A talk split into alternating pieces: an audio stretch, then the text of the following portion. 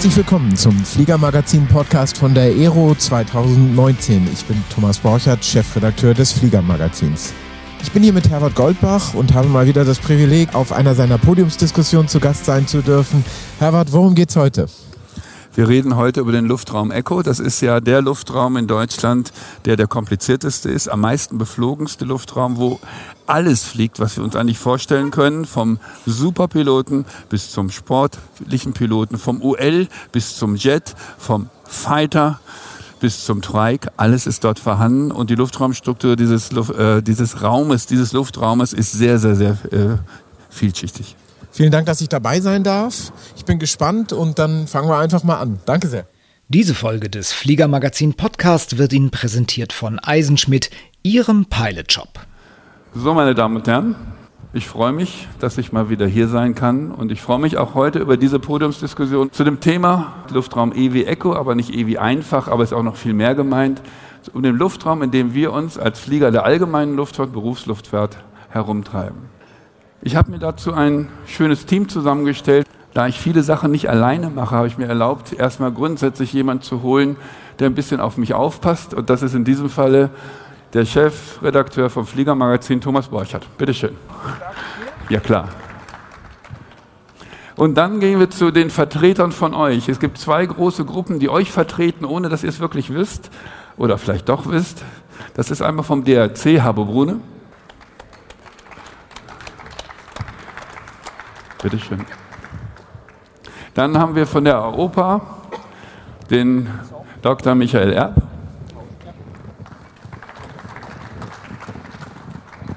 Und dann haben wir noch zwei Leute, die hier noch nicht auf dem Podium waren. Das ist einmal die Vereinigung Cockpit, vertreten durch Herrn Moritz Bürger. Und dann haben wir von der GDF, Gewerkschaft der Flugsicherung, Jens Lehmann. Eins. Und jetzt haben wir fünf, fünf Leute neben mir hier sitzen. Wir reden über einen Luftraum und wir wollen eigentlich jetzt erstmal uns vorstellen. Wie gesagt, mein Name ist Herbert Goldbach. Ich bin von Eisenschmidt DFS Group, war 45 Jahre operativ bei der Flugsicherung und werde aber jetzt hier hauptsächlich moderieren. Und wir fangen diesmal einfach mal wie immer rechts an beim Thomas, Thomas Borchert und ganz kurz, wie immer kurz. Ich bin äh, Thomas Borchert, Chefredakteur des Fliegermagazins. Ich fliege im Luftraum Echo nach VFR und IFA. Ich bin der Herr Brune vom Deutschen Aeroclub. Ich bin der Vorsitzende von unserem Bundesausschuss Ultraluftraum. Ich darf mit und ohne Motor fliegen, äh, hauptsächlich nach VFA.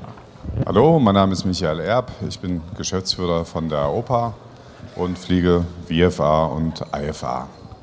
Hallo, Moritz Bürger von der Vereinigung Cockpit. Ich bin dort im Berufsverband, also nicht tariflich, sondern Flight Safety in der Arbeitsgruppe Air Traffic Services und äh, fliege ansonsten einen Regionaljet, dort eben auch in Deutschland zu den etwas kleineren Plätzen und äh, gelegentlich, wenn es die Zeit zulässt, noch äh, SEP.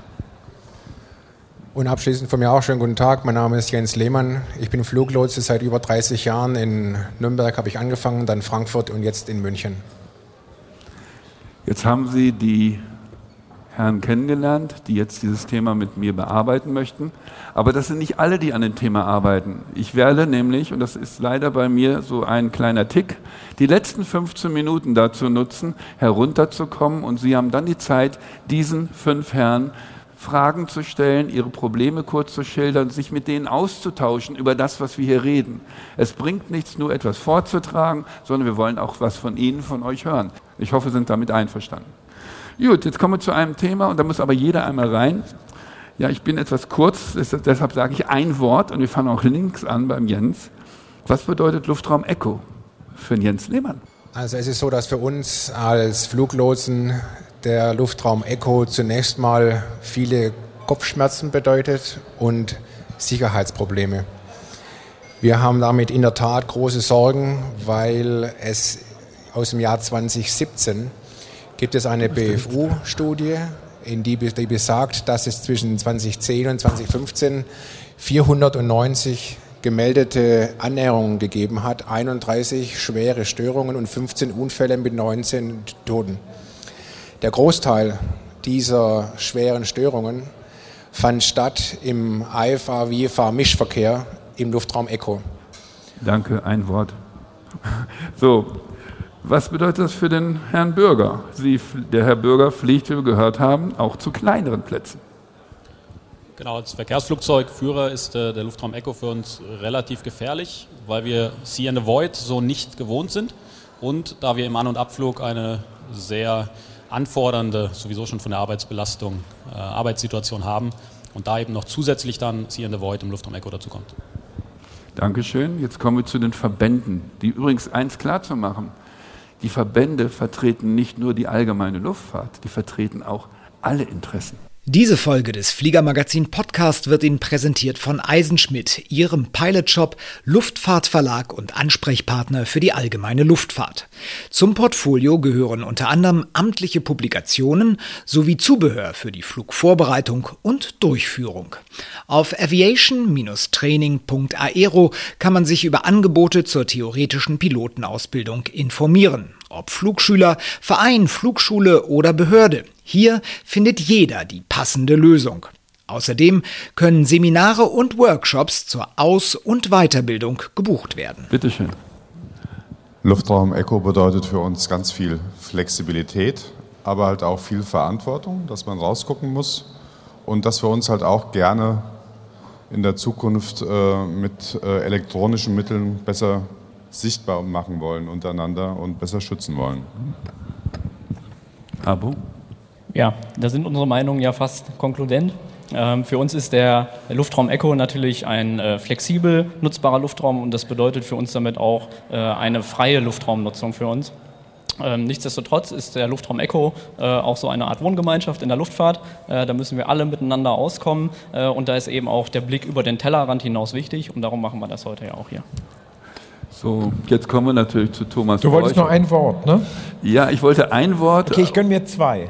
Die sind auch beide schon gefallen. Dann nimm zwei. Genau. Eins ist rausgucken und das andere ist Freiheit.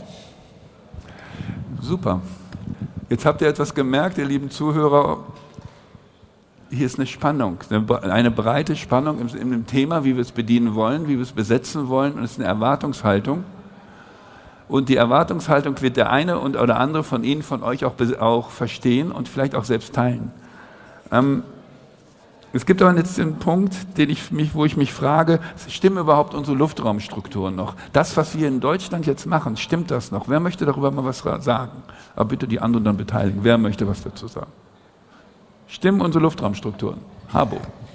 Ja, ähm, also ich denke, die Luftraumstrukturen in Deutschland ähm, sind recht gut ausgeprägt. Ähm, wir kommen hier in Deutschland ohne einen Luftraum Alpha aus, in dem nur IFA-Flüge stattfinden können. Äh, wir kommen auch ohne einen Luftraum Bravo aus. Und das äh, ist in der derzeitigen Luftraumstruktur, denke ich, äh, ganz gut zu machen. Für uns ist es halt wichtig, dass die Lufträume möglichst flexibel äh, nutzbar sind. Äh, und deswegen haben wir gerade von den Verbänden natürlich lieber als ein Luftraum Delta eine TMZ, äh, gerade auch um die, äh, um die Regionalflughäfen. Ähm, die ja jetzt mit dieser noch freiwilligen Hörbereitschaft äh, unterlegt wurde. Aber ich denke, das ist zumindest mal ein Schritt in die richtige Richtung, um äh, Lufträume in Deutschland flexibel nutzbar zu haben. Wenn man jetzt mal in unsere Nachbarländer schaut, Belgien, Niederlande, ähm, dann ist es da schon sehr, sehr schwierig, äh, auch motorgetrieben äh, VFA zu fliegen. Und für die Segelflieger wird es da fast schon unmöglich, äh, weil die Luftraumstruktur da sehr verschachtelt ist und auch eben ähm, ja, sehr IFA-lastig ist. Also für uns ist der Schlüssel eine flexible Luftraumstruktur. Ähm, auch da können wir noch besser werden, was beispielsweise diese ähm, Hotel X-Lufträume angeht. Ja, also wenn man einen Luftraum nicht braucht tatsächlich, dass man ihn dann auch mal vorübergehend deaktivieren kann. Gerade an den Regionalflughäfen beispielsweise, sei es jetzt äh, Niederrhein oder äh, Paderborn, da, ähm, ich höre gleich auf, Herbert. ähm, da finden äh, von den Airlinern relativ wenige Flugbewegungen statt. Sie finden statt, ja, und die äh, verdienen auch einen gewissen Schutz, aber eben nicht unbedingt rund um die Uhr. So, der Haber hat gerade was gesagt, dass das, das flexible Nutzung da ist. Das ist genau Thema für euch beide. Flexible Nutzung, dass man rausgucken muss, dass man anders arbeiten muss, dass man sich permanent an die Situation anpassen muss. Ihr beide arbeitet mit Checklisten, ihr beide habt feste Arbeitsverfahren, ihr beide habt klare Struktur im Handeln. Wie geht man, ich weiß nicht, wer zuerst antworten möchte, ich will euch über beide hören, wie geht ihr damit um von so Sondersituationen, Platz auf, Platz zu, IFA, kein IFA, schlecht Wetter und dann kommt noch der Schwung Segelflieger rein, der noch nach Hause will. Wie empfindet ihr das? Wer möchte? Also für uns ist es relativ leicht als Fluglosen, wenn wir wissen, was passiert. Für uns ist entscheidend zu wissen, was wer tut. Und deswegen haben wir auch die Schwierigkeit mit Luftraum Echo, weil da eben dieser Mischverkehr stattfindet zwischen unbekanntem Verkehr und uns bekanntem Verkehr. Und der Begriff Luftraum ist kontrolliert, ist irreführend. Der ist deswegen irreführend, weil sich eben ein Gemisch befindet zwischen unbekanntem Verkehr und einem von uns kontrollierten Verkehr. Und das scheint zumindest bei vielen Piloten, insbesondere der allgemeinen Luftfahrt, ein falsches und nicht begründetes Sicherheitsgefühl zu generieren. Das ist nicht gerechtfertigt. Okay, das heißt also, wenn wir davon sprechen, dass das ein kontrollierter Luftraum ist, dann möchte ich noch was dazu sagen. Wir staffeln im Luftraum Echo nur staffelungspflichtigen Verkehr. IFA zu IFA und nicht IFA zu VFR. Das ist nämlich das, was er gerade meinte, wo es zu diesem Fehler kommt, zu dieser Verlagerung kommt, dass wir es falsch verstehen. Und das ist auch immer der Punkt, wenn einer VFA fliegt, so bin ich ja richtig, ist er verantwortlich für das, was er erstmal tut, alleine. Aber wenn ich jetzt Moritz Bürger nehme, den zwingen wir durch diesen Luftraum hindurch mit einem Jet, mit Passagieren, mit Geschwindigkeiten um die 200 Knoten zur Landung zu fliegen. Wie fühlt sich das denn an? Also wie ich gerade schon gesagt habe, zum einen muss man bedenken, wir haben gerade auch im Anflug eine ziemlich hohe Arbeitsbelastung. Da werden Dinge gemacht, wie unter anderem, sei es nur umzustellen, unsere Höhenmesser, wodurch wir eine Heads-Down-Zeit haben. Also sprich, wir sind damit unten beschäftigt, wir lesen Checklisten. Ähm, wir müssen natürlich auch grob unseren Descent planen, unseren Sinkflug. Und während all diesen Zeiten haben wir eben nur wenig oder keine Möglichkeit rauszugucken, was wir nun mal ja im Luftraum Echo definitiv müssen, denn wir sind in den meisten Fällen ausweichpflichtig. Wir sind diejenigen, die ausweichen müssen, was sich auch ein Stück weit widerspricht mit unserer normalen Erwartungshaltung. Wie schon gesagt, wir erwarten eigentlich, wir werden kontrolliert, sprich der Fluglotse sagt uns, was wir zu tun haben. Wenn wir nun aber einem anderen Verkehr ausweichen müssen, dann müssen wir das eigenverantwortlich tun und weichen eigentlich erstmal von unserer Freigabe ab. Und äh, das alles ist eine sehr ungewohnte Situation für uns, zumal wir eben, wenn wir nun auch noch Verkehr haben, der gegebenenfalls keinen Transponder hat, diesen eben wirklich ohne Hilfsmittel, also sprich nur mit unseren Augen, nur sehen können. Ansonsten haben wir keine andere Chance. Und dementsprechend haben wir auch keine Unterstützung durch irgendwelche anderen Systeme, unsere Displays, TICAS sei hier ein Stichwort. Und dementsprechend sind wir auch, um nochmal kurz auf die Ausgangsfrage zurückzukommen, nicht zufrieden mit den Luftraumstrukturen in Deutschland. Mhm weil wir es nicht für akzeptabel halten, dass kommerzieller Verkehr mit 200 Leuten gerne, Frachtverkehr, 200 Tonnen, ein Flugzeug durch Luftraum fliegt, wo die Piloten die ganze Zeit ausweichpflichtig gegebenenfalls sind gegenüber anderem Verkehr und wo sie eben auch durch gewisse Sicherheitssysteme, auf die wir stark bauen, äh, im Zweifel nicht verlassen, äh, sich nicht verlassen können, weil eben dann ohne ein Transpondersignal auch entsprechende Ausweichempfehlungen oder beziehungsweise Anweisungen äh, nicht bis zu uns durchkommen. Gut, Moritz, aber wenn wir gestatten würden, dass oder sagen würden, dann fliegt man eben nicht überall mit der Linie hin. Oder wir wollen diese Lufträume für jede Linie haben. Dann gibt es auf der einen Seite immer Verlierer und Gewinner. Und das ist genau das Problem und das möchte ja keiner sein. Wenn wir die AOPA nehmen, die AOPA ist ja nicht nur deutsch, die ist international. Die AOPA wird auch in Europa vertreten durch Dr. Michael Erb. Jetzt ist die Frage, du kennst ganz, die ganzen europäischen Strukturen. Gibt es etwas, was du gerne aus deinem Wissen nach Deutschland bringen würdest, was den beiden Herren helfen würde? Ja, also ähm, jetzt nicht aus Europa, aber ich meine, ähm, um es mal plakativ zu sagen, wollen wir ja auch, unsere Luftraumstruktur ist klasse, unsere Ausstattung ist Mist. Im Luftraum ist genügend Platz, aber gucken wir uns doch mal an, was haben wir in unseren Flugzeugen drin? Kann man ein kleines Flugzeug identifizieren? In jedem Fall äh, kann man den anrufen? Nein. Man kann für 100 Euro für seinen Hund für ein Halsband eine Kombination aus GPS und SIM-Karte kaufen. Ich kann programmieren, sobald der Hund von meinem Grundstück runterläuft, kann ich den über die SIM-Karte anrufen, Bello kommt zurück, lass die Katze in Ruhe. Was können wir machen, wenn irgendwo ein kleines Flugzeug rumfliegt, wo es besser gerade nicht wäre? Können wir den anrufen? Nö. Aber wir behaupten, unsere Flugsicherung und unsere Luftfahrt ist eine Hightech-Welt und wir sind hier super modern. Das sind wir überhaupt nicht. Jeder Hund kann mittlerweile besser ausgestattet werden als unsere Flugzeuge, einfach weil wir bislang nicht in der Lage waren, eine vernünftige Ausstattung für unsere Flugzeuge auf die Beine zu stellen. Und mein Gott, wir haben hier alle unsere äh, Handys. Äh, natürlich kann man nicht äh, äh, unsere Flugsicherungsausrüstung äh, äh, ständig wechseln, wir unsere Handys wechseln. Aber man kann doch mal gucken, was heutzutage technisch möglich ist. Und wir verschanzen uns in der, der Flugsicherungsausrüstungsverordnung und ICAO und STCD, EuroKE, was weiß ich. Und sind einfach nicht innovativ. Es muss doch nicht sein, dass man ineinander reinfliegt. Das ist eine Schande.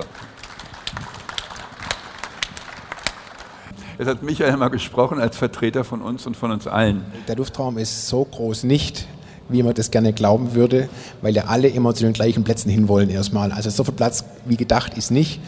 Und es gibt jede Menge gute Beispiele für eine schlechte Luftraumstruktur. Als Beispiel möchte ich anbringen mal den Platz Erfurt in Erfurt, da ist das Initial Approach Fix, wo die großen Jets, die Passagiermaschinen anfliegen, ungeschützt in Luftraum Echo. Es kommt dort jedes Jahr, ich betreue diesen Sektor unter anderem auch, jedes Jahr kommt es zu gefährlichen Annäherungen.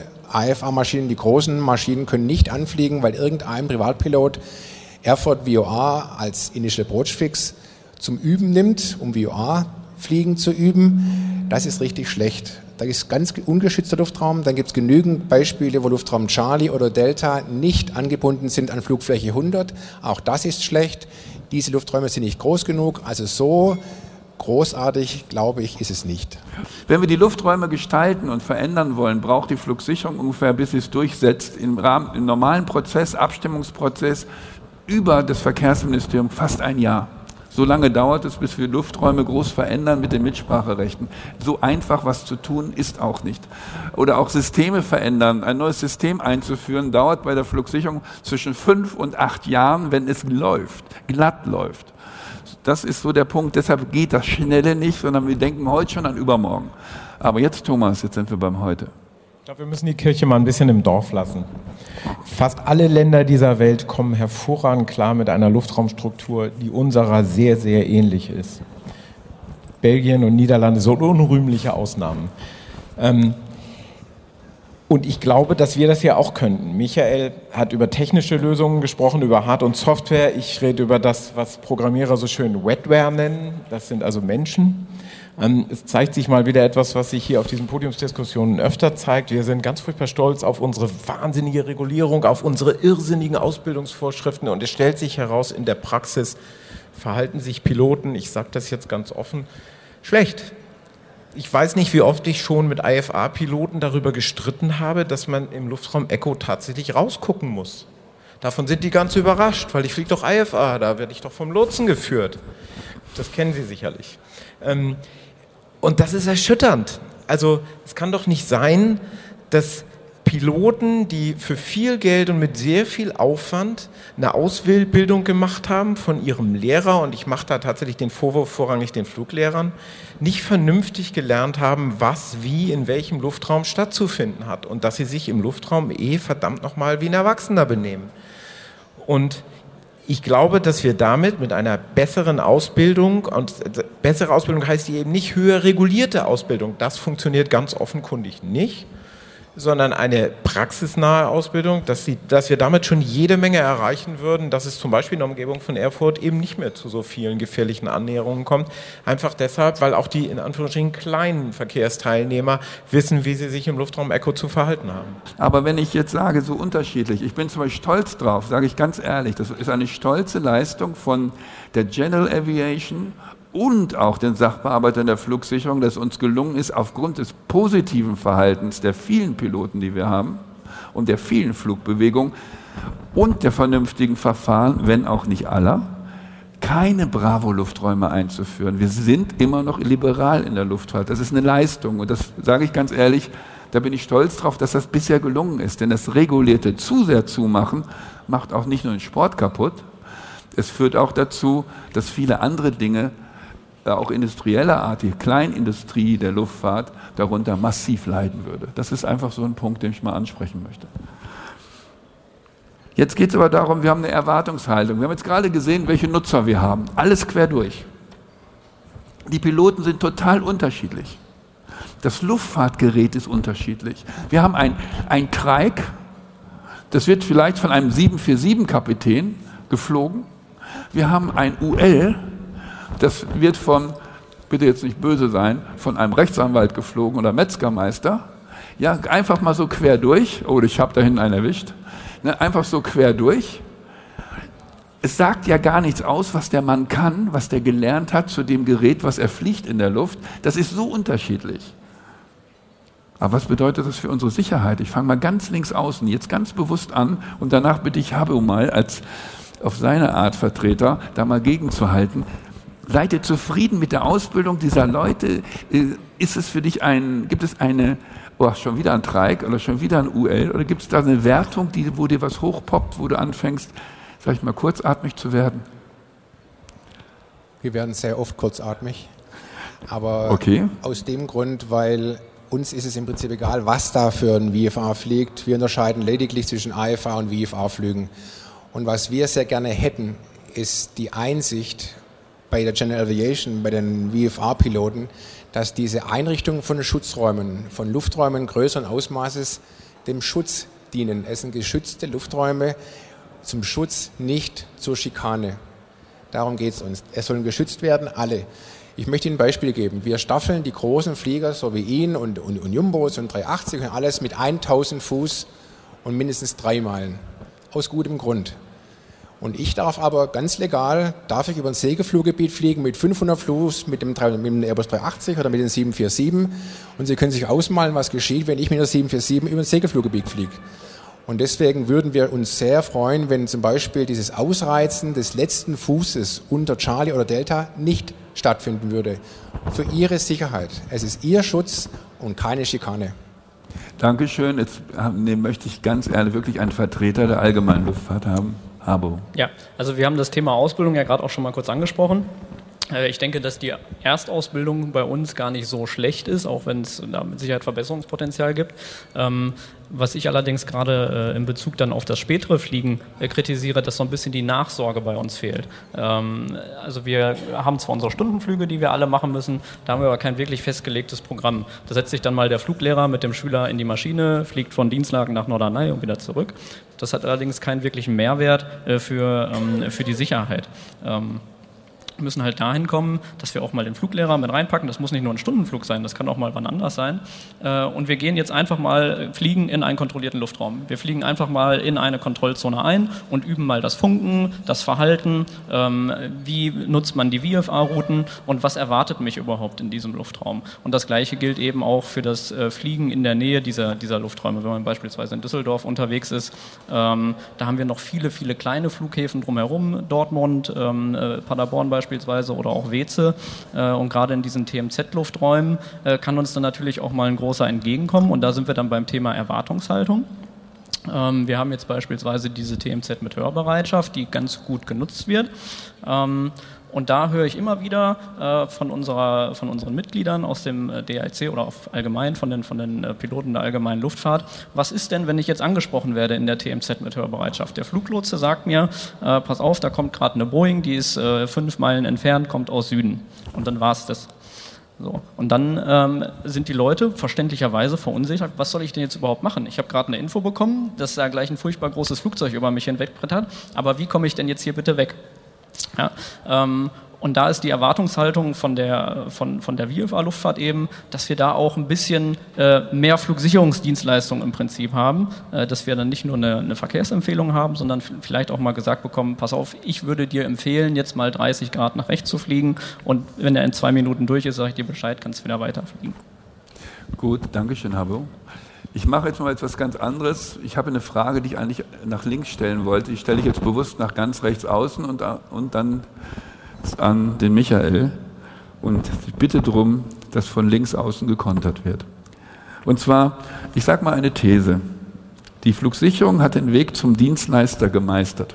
Das ist eine These von mir. Und dann kommt eine Frage, warum klemmt es trotzdem? Thomas, fang an ich weiß gar nicht, ob das klemmt. Also, wann immer ich mit der Flugsicherung zu tun habe, fühle ich mich eigentlich gut aufgehoben. Also, ich würde die These so nicht unterschreiben können. Also offenbar ist, lerne ich jetzt, dass die Flugsicherung unglücklich ist. Ich persönlich glaube aber tatsächlich, dass die Dienstleistung der Flugsicherung völlig okay ist. Ich, mhm. Äh, das, ich will jetzt nicht in so eine wie soll ich sagen, Pilotenbeschimpfung ausarten. Äh, ich glaube wirklich, dass es ein strukturelles System ist. Das ist nicht den Piloten vorzuwerfen. Aber wenn ich mir, Umgang mit der Flugsicherung hat ja viel mit Funken zu tun. Ähm, und wenn jemand wissen möchte, ob etwas wirklich nicht funktioniert, dann muss er ein bisschen mal in den Funk reinhören, der so in Luftraum Echo stattfindet. Dann weiß er, das mit dem BZF in Deutschland ist eine furchtbare Idee, weil es funktioniert nicht. Die Leute können ja nicht funken. Danke, Thomas. Michael. Ähm, Flugsicherung möchte ich gerne unterscheiden. Ich habe mich noch nie über einen Fluglotsen geärgert, mit dem ich zu tun hatte. Mit den Leuten in der DFS-Verwaltung schon. Ähm, und ähm, ich denke, die machen einen tollen Job, wollen verhindern, dass Flugzeuge zusammenstoßen. Das ist auch in unserem Interesse.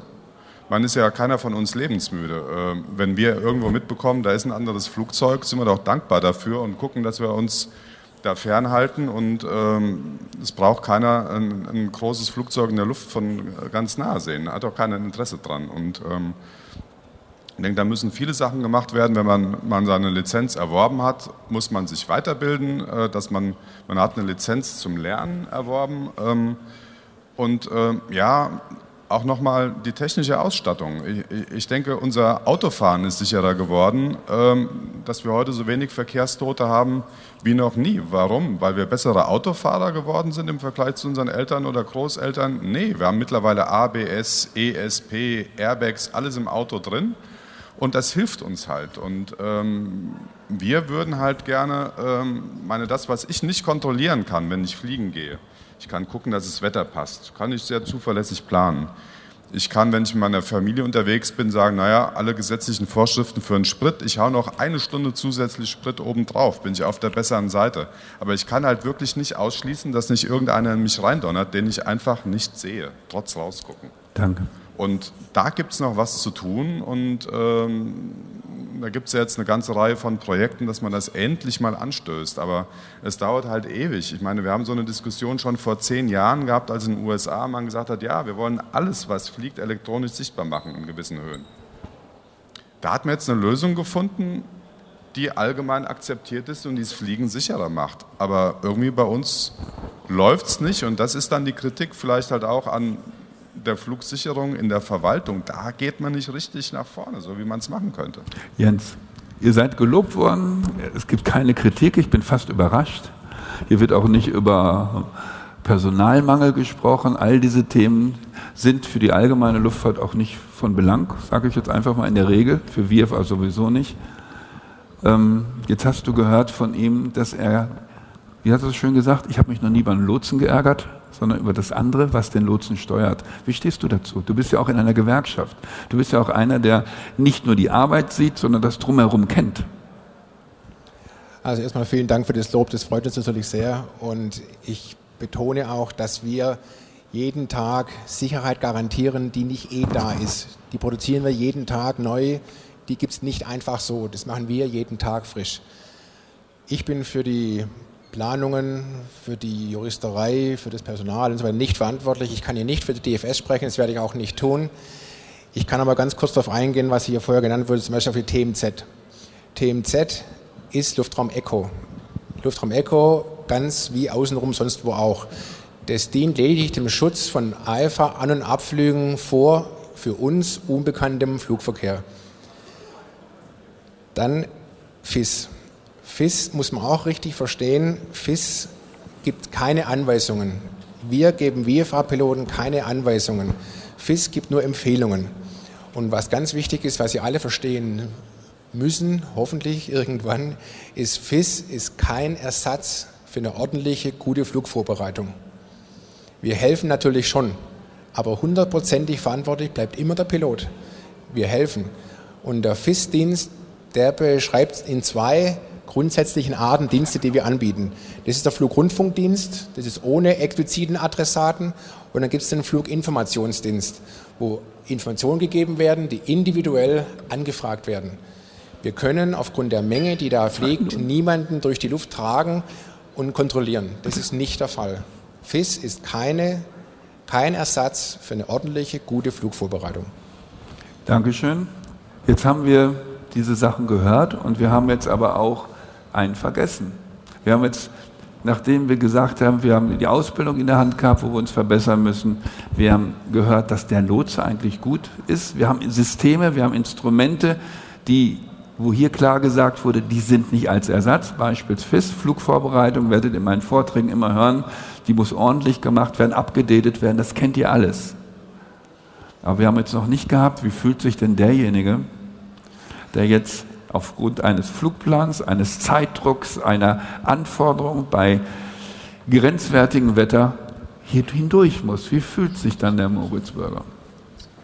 Also zunächst bei grenzwertigem Wetter haben wir das Problem eigentlich nur bedingt, weil dann sind weniger Wirfahrer unterwegs. Dann können wir eigentlich sogar entspannter fliegen. Das große Problem ist eigentlich, sind die Schönwettertage.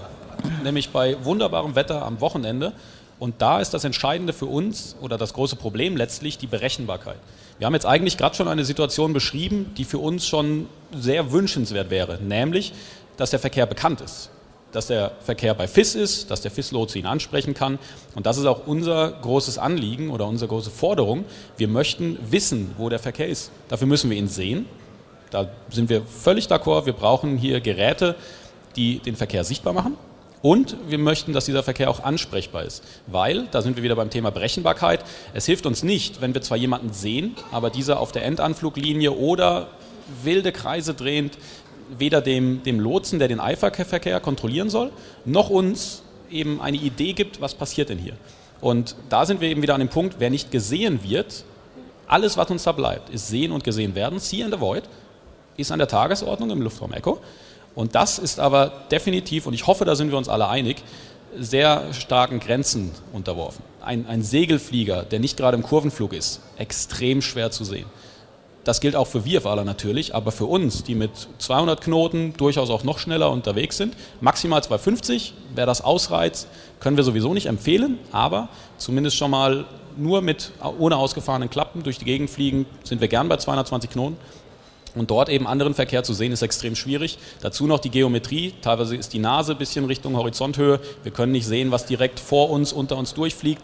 Cockpitscheiben, je nach Flugzeugtyp, sehr begrenzt. Also auch hier ein Scanning extrem schwierig. Und dazu eben noch unsere Arbeitsbelastung mit Checklisten etc., was wir zu tun haben, was uns einfach sehr stark einschränkt, nur auf See and Avoid zu verlassen. Danke, Moritz.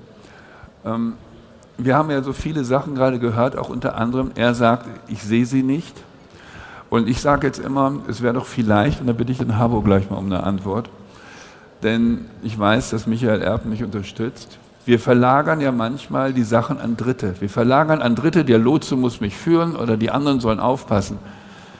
Die Frage ist, was können wir tun, Habo, und was können wir machen, dass wir als Pilot den anderen Pilot sehen und uns selbst ein Bild machen schwebt dir irgendeine Technik vor, irgendein anderes Verhalten. Denn ich sage ganz einfach, es reicht mir persönlich, wenn ich selbst erkenne, da ist jemand, auch vielleicht elektronisch in irgendeiner Form. Was ist da die Stellungnahme von den vielen Leuten, die mit dir arbeiten, die dich beraten? Denn ich darf auch mal sagen, du bist auch Lotse beim Militär. Du kennst auch die andere Seite. Du bist, und du bist in Segelflug und im Motorflug unterwegs und nicht nur bei langsamen Flugzeugen. Bitteschön. Ja, ähm, richtig. Ich kenne beide Seiten ähm, und ich bin auch äh, ein Freund dieser ADS-B-Technologie, die ja derzeit in aller Munde ist. Und wir müssen einfach zu einer Technologie hinkommen, die A für uns leistbar ist, auch für den VFA-Verkehr. Denn es bringt uns nichts, wie äh, vor ein paar Jahren die Mode-S-Transponder-Einführung, was eigentlich auch schon eine alte Technik war, damals schon, ähm, dass wir dafür sehr, sehr viel Geld ausgeben und unser Flieger fliegt im Prinzip äh, wie vorher. Wir haben dann 2000 Euro bezahlt äh, und stellen genau die, die gleichen vier Nummern ein wie vorher auch. Und äh, wir haben jetzt eben die Chance mit dieser neuen Technologie, ADSB, äh, und das ist die Zukunftstechnologie, denn ich sehe nicht, was der Nachfolger davon schon sein könnte. Ähm, und das nimmt gerade in den USA seinen Anfang, auch für die kleine Luftfahrt, ab 2020 ADSB Auto verpflichtend.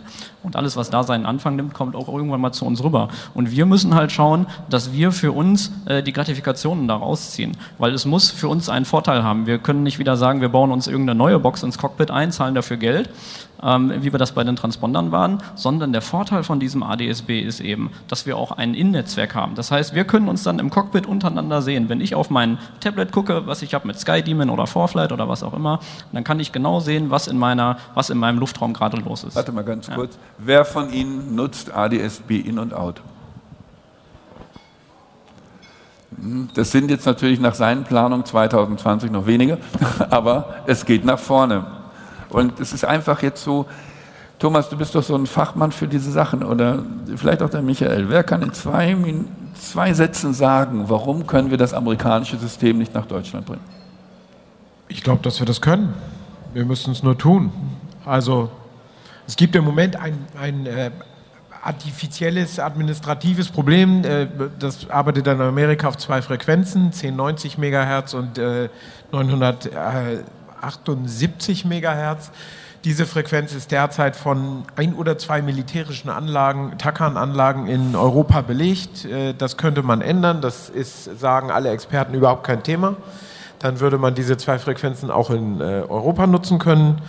Man könnte über die 978 Frequenz äh, nicht nur Verkehrsinformationen, ein komplettes Verkehrslagebild, so wie in den USA, ins Cockpit einspielen, sondern auch noch zusätzlich Wetterinformationen, so wie das im Moment mit einem Testsender hier in der Umgebung von Friedrichshafen der Fall ist, noch bis Ende des Jahres. Und äh, das wäre alles schick. Das Problem ist bloß eben mit, äh, ich bin jetzt gemein vermutlich, aber Michael hat es eben schon angedeutet, mit äh, dem Teil der DFS, der nicht Flüge führt ähm, und mit anderen Behörden, das geht alles extrem langsam. Und da müssen wir sehr viel schneller werden, weil sonst kriegen wir hier eine ADSB-Pflicht, wenn das auch schon wieder eine veraltete Technologie ist, so wie die Zeitabläufe im Moment bei uns sind. Michael, ich weiß, dass du in ganz vielen Arbeitsgruppen bist, nur damit die, für die Zuhörer es klar ist. Liste einfach nur mal relativ auf, mit wie vielen Leuten du wo, äh, grob über dieses Thema redest und wie da die Hierarchiestruktur ist. Kannst du das?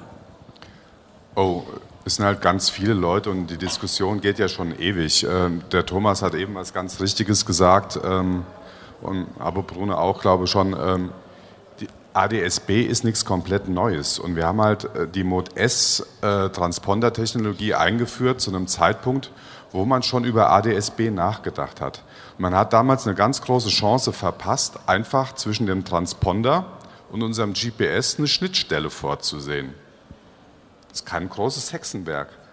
Ähm, die Diskussion hatten wir so vor 15 Jahren. Und äh, damals war ich halt recht neu im Job und habe dann bei der DFS so gesagt, ja, in den USA gibt es ADSB, warum machen wir denn nicht so eine Schnittstelle und bereiten uns schon vor, wenn wir die Standards haben, dann bauen wir jetzt schon ADSB ein, dann können wir uns bald gegenseitig sehen. Da hieß es, also junger Mann, Sie sind da jetzt äh, wirklich ganz neu im Geschäft, halten Sie mal ein bisschen zurück. Ich glaube, Sie reden da von Sachen, haben sie keine Ahnung von. Aber heute haben wir das halt echt tatsächlich. Äh, es wäre toll, wenn wir uns sehen könnten, Flam ist nichts anderes als ein ADSB-Verband auf die Frequenz von Garagentüröffnern, weil man gesagt hat, denen geben wir kein Luftfahrtspektrum. Äh, die sollen sich woanders amüsieren, deshalb ist auch die Reichweite so gering.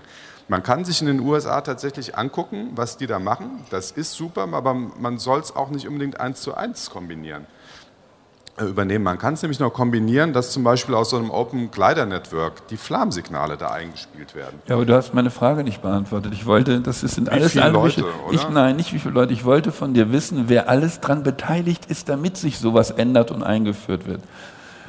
Ähm, in Deutschland Bundesverkehrsministerium, BAF, DFS, ähm, EASA, Eurocontrol, und halt dann in jedem Land halt dann auch, was es da so äh, als Äquivalent zu DFS und BAF und Bundesverkehrsministerium gibt. Also ähm, wenn sich da Leute treffen, sind dann mal immer locker 50 Leute zusammen und es wird ganz viel und lange diskutiert. Ähm, Aber halt zu lange.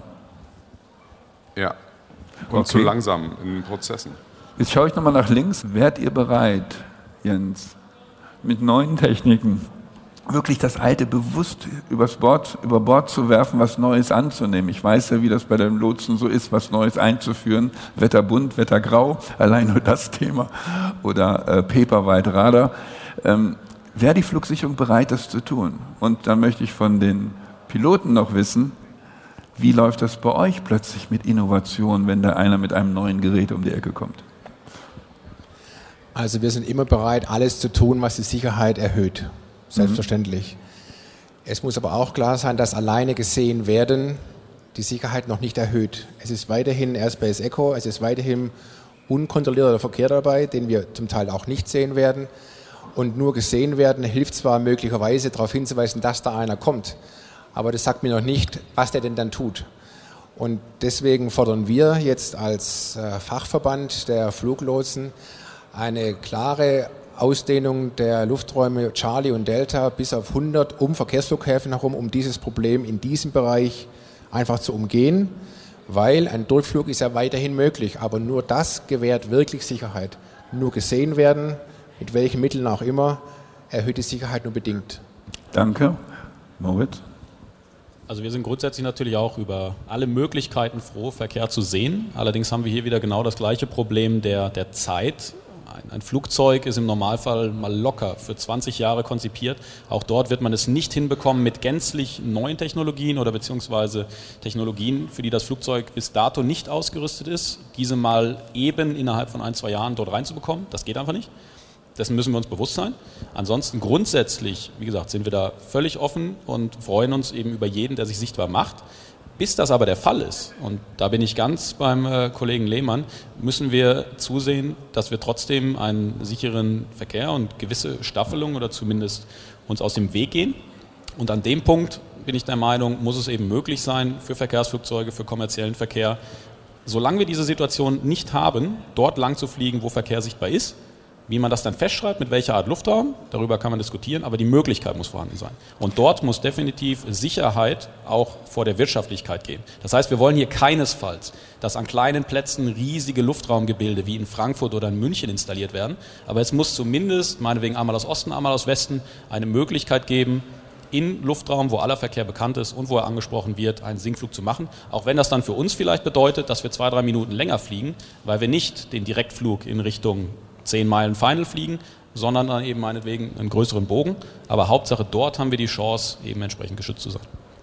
Wir haben jetzt noch 15 Minuten und ich wollte das, ich habe das Thema Drohnen jetzt weggelassen. Wird genug drüber geredet. Das wird uns nochmal 20 rauben.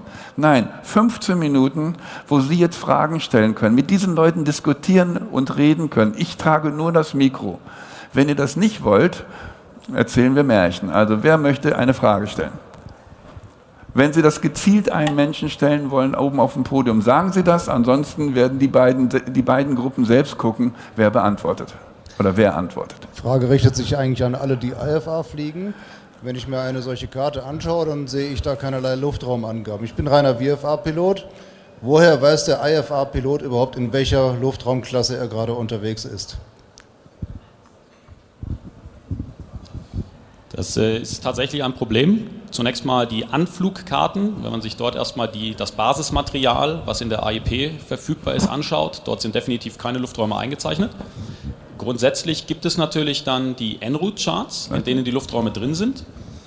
Das Problem ist aber, dass die meisten sowohl äh, Firmen, also Airlines, als auch Private natürlich meist mit Providern, Anbietern arbeiten, sei es Jeppesen, Lido, was man eben so bekommt. Und dort ist es sehr unterschiedlich. Lido stellt zwar Lufträume dar, da sind sie aber auch einer der wenigen. Jeppesen zum Beispiel hat auf Anflugkarten gar keine Lufträume. Und unser großes Problem, wir wissen definitiv nicht bei diesen Anbietern, wo die Transponder Mandatory Zones sind, also die TMZ. Und gerade diese würden uns ja helfen, da dort eben entsprechender Verkehr bekannt ist. Das ist definitiv ein Problem. Das adressieren wir auch zum Beispiel als Berufsverband, dass wir sagen, wir möchten diese Lufträume sehen. Aber, sehr guter Punkt, es ist definitiv ein Problem.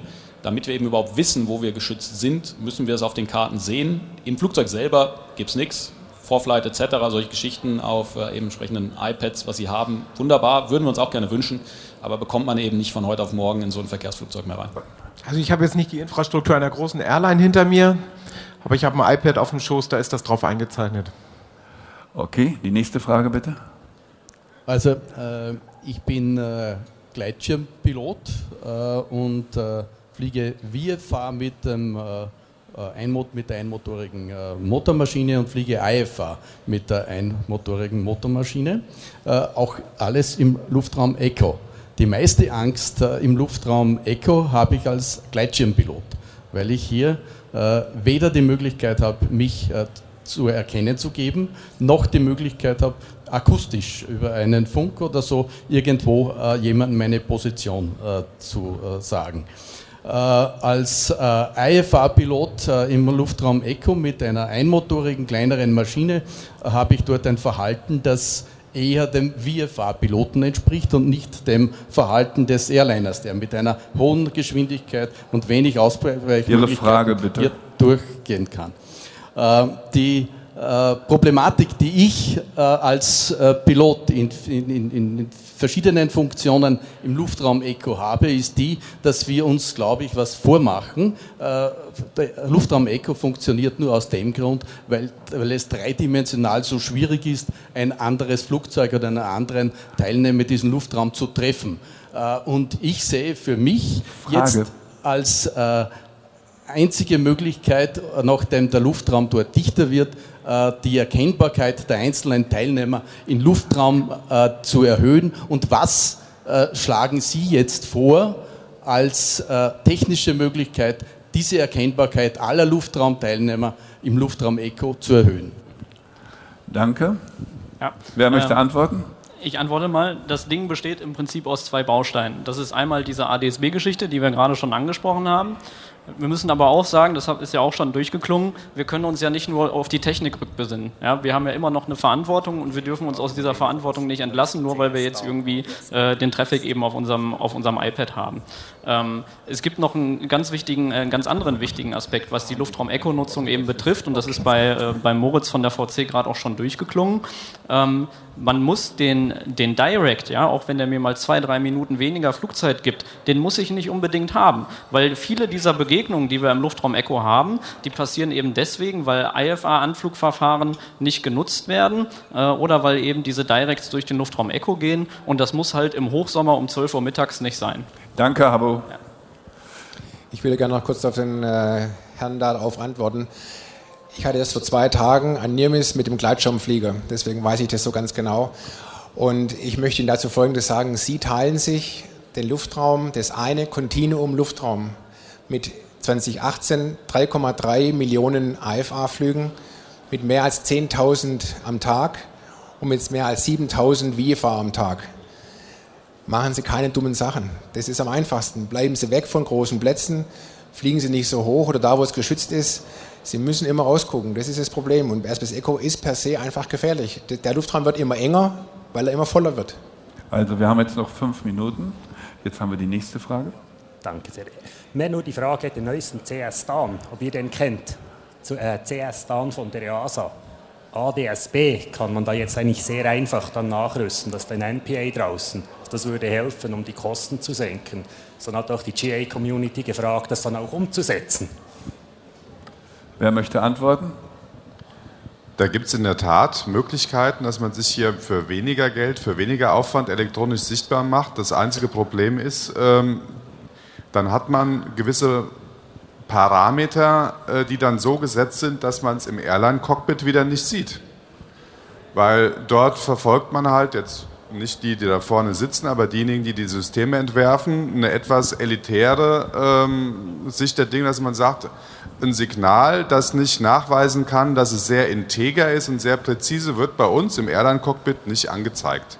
Also ähm, von daher hilft einem das wieder, wenn wir untereinander fliegen, schon, aber eben nicht, ähm, wenn wir hier äh, einen Airliner irgendwo in der Nähe haben. Und ich weiß nicht, ob es auf dem Radar dann auch angezeigt wird oder bei der Flugsicherung. Ähm, ADSB-Empfänger gibt es ja auch höchst selten. Also die sehen einen dann nicht. Also Aber man hat ja wieder einen Transponder drin, damit wird man dann wieder sichtbar. Äh, wir nutzen ADSB für multilaterales Tracking, wo wir dieses Radarsignal und ADSB-Signal kombinieren und zu einer exakteren Flugspur kommen mit sekündlichen und nicht fünfsekündigen Abtrieb. Ganz kurz, so. also äh, die EASA sagt ADSB, einfache Standards, aber dann in Kombination mit einem richtigen, vollwertigen Transponder. So, die nächste Frage bitte. Äh, ja, mein Name ist Björn Klaassen vom Deutschen Hängegleiterverband. Äh, wir vertreten 40.000 Gleitschirm- und Drachenflieger in Deutschland. Äh, und ich frage mich immer bei diesen ganzen Diskussionen, wir haben jährlich unsere Luftraumabstimmungsgespräche. Herr Bürger, Sie sind auch dabei und Sie behaupten, Luftraum Echo sei sehr gefährlich. Ich behaupte, das ist nicht so. Luftraum Echo ist per se nicht sehr gefährlich. Das funktioniert. Es gibt klare Verfahren, see and avoid. Und ich möchte dazu noch anmerken, ähm, wenn Sie allen Verkehr sichtbar machen wollen äh, und auch jeden Gleitschirm, jeden Segelflieger, äh, dann sind wir bei 70.000 Luft, äh, Luftfahrzeugen und es ist gerade aktuell ja auch eine Untersuchung gelaufen, gelaufen, von der deutschen Flugsicherung, dass es eben nicht sinnvoll ist, äh, dass man jeden Verkehr sichtbar macht, weil die Lotsen überlastet werden, äh, weil das System auch technisch überlastbar ist. Ähm, also ich finde, das hat auch seine Grenzen und da erwarte ich mir. Ihre Frage bitte. Ja, äh, warum möchten Sie jeden Verkehr sichtbar machen? Das macht es nicht unbedingt sicherer. Wir möchten bei weitem nicht jeden Verkehr sicher machen. Wir möchten nur, wie ich angesprochen habe, Möglichkeiten haben, die Zielflugplätze, und die suchen auch letztlich nicht wir uns aus, sondern eben die Passagiere, diese anzufliegen auf Routen, wo der Verkehr sichtbar ist und wo er ansprechbar ist. Und da möchte ich auch ganz gerne unterstreichen, was der Herr gesagt hat, der eben den Gleitschirm fliegt, der den Echo fliegt. Ich bin auch letztlich der Meinung, es passiert nur deswegen so wenig, weil letztlich doch noch relativ viel Luft da ist und Luftraum, sodass man aneinander vorbeikommt, gegebenenfalls auch ohne überhaupt zu merken, dass man einen Niermiss hatte. Aber dass grundsätzlich es nur eine Frage der Zeit ist, bis genügend Luftverkehrsteilnehmer da sind, die dieses System so nicht mehr möglich machen. Und da vielleicht doch noch ein Wort zu den Drohnen.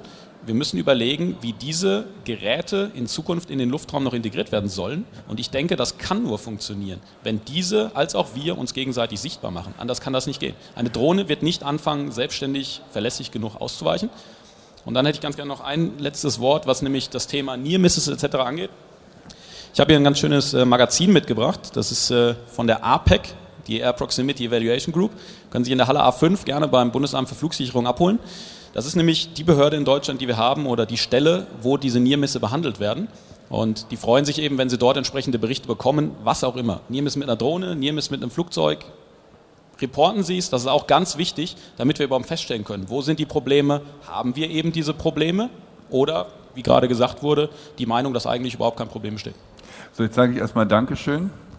Wir haben, die Zeit ist jetzt quasi zu Ende. Eisenschmidt DFS Group, ja, das hört sich jetzt doof an, aber wir, auch wir sind Flugsicherung und wir sind auch mit dem Herzen dabei, wir wollen Sicherheit erzeugen mit vielen, vielen Sachen, ich auch. Und ich, wir schaffen das nur, hier sind auch versteckte Lotsen, die ich hier gesehen habe, auch die schaffen es nur, wenn ihr mithelft. Wir müssen zusammen teilweise aus unserer Komfortzone raus das heißt, ich bin immer Nummer eins, ich bin immer vorne, lass die anderen arbeiten, lass die anderen reden, wir müssen kommunizieren, wir müssen miteinander das machen. Und ich appelliere an euch alle, und der Appell wird sicher von hinten unterstützt, appelliere an euch alle, bewusster zu fliegen, bewusster zu kommunizieren und jedem die Chance zu geben, zu überlegen. Und es hilft auch nicht, stur zu sein, zu sagen, ich habe Vorflugrecht, sondern es gibt einen Grundsatz, wer die Gefahr sieht, muss reagieren. Ob der andere hinguckt, ihr habt von Moritz Bürger vorhin gehört, ob ich da gerade in dem Moment rausgucken kann. Ich habe so viel Paperwork da unten, weiß ich gar nicht. Deshalb weicht aus, helft und geht mal aus der Komfortzone raus und macht einen kleinen Kringel und setzt euch hinten dran. Also danke an euch alle. Thomas Borchardt, Habe Brune, Dr. Michael Erb, Moritz Bürger, Jens Lehmann und ihr.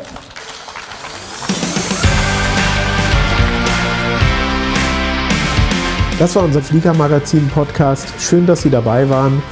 Wenn Sie mehr über das Heft wissen wollen, finden Sie es wie immer unter www.fliegermagazin.de-abo. Bis bald.